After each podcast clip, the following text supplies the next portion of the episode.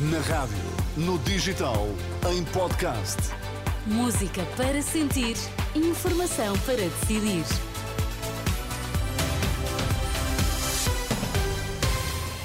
As notícias, a edição das 11 com André Rodrigues. Bom dia, André. Mais uma vez, o que é que está em destaque? Olá, bom dia 13. A Secretário-Geral das Nações Unidas, António Guterres, lamenta profundamente a retoma da guerra no Médio Oriente. Mesmo em gestão, o governo avança com o concurso do TGV. Abre esta edição às 11 a queda de um helicóptero em Madrid. O aparelho despenhou-se na circular M40 esta manhã. De acordo com o jornal espanhol El País, há três feridos ligeiros, entre os quais os dois ocupantes do helicóptero que foram já conduzidos ao hospital. O terceiro ferido é o condutor de uma viatura que circulava nesta estrada, a M40, em Madrid. São ainda desconhecidas as causas deste acidente. António Guterres lamenta profundamente o fim do cessar-fogo em Gaza. Numa publicação esta manhã na rede social X, o secretário-geral das Nações Unidas expressa preocupação perante o colapso da trégua que durante sete dias permitiu a libertação de mais de uma centena de reféns que estavam retidos na faixa de Gaza desde 7 de outubro, em troca da saída das prisões israelitas de 240 palestinianos. Guterres diz que o regresso às hostilidades mostra a importância de um verdadeiro cessar-fogo humanitário. Desde o retomar dos combates em Gaza, o Hamas fala de mais de 30 palestinianos que eh, terão morrido nas últimas horas na sequência dos bombardeamentos israelitas. O Qatar garante que prosseguem negociações para restaurar o cessar-fogo na região. No outro plano, já esta manhã, António Guterres renovou o apelo aos líderes mundiais para travar o caos climático, a expressão é do próprio Guterres. No discurso durante a COP28, a Cimeira do Clima, no Dubai, o secretário-geral das Nações Unidas disse ainda ser possível evitar o pior.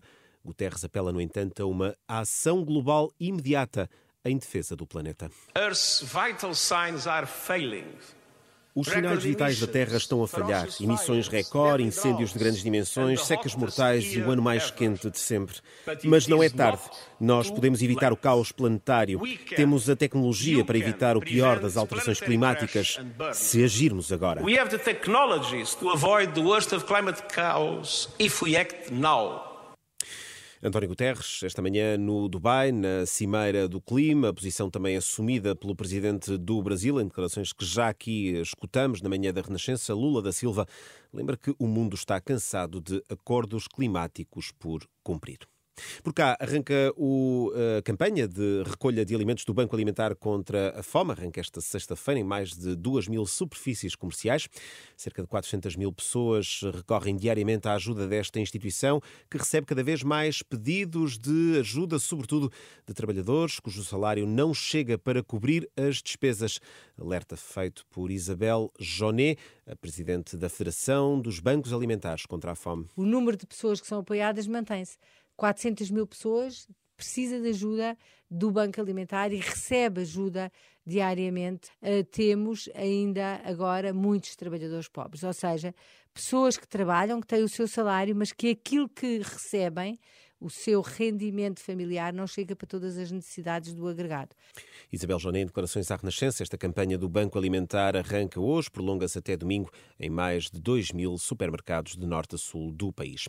Mesmo em modo de gestão, o Governo vai avançar com o concurso do TGV. De acordo com o Semanário Expresso, António Costa pretende avançar já em janeiro com a nova linha de alta velocidade entre Lisboa e o Porto. O processo tem de avançar por causa dos fundos europeus. O Expresso acrescenta que o Primeiro-Ministro já falou com o líder do PST sobre este assunto. Também o novo líder do PS, que sair das eleições internas, será chamado para discutir o tema.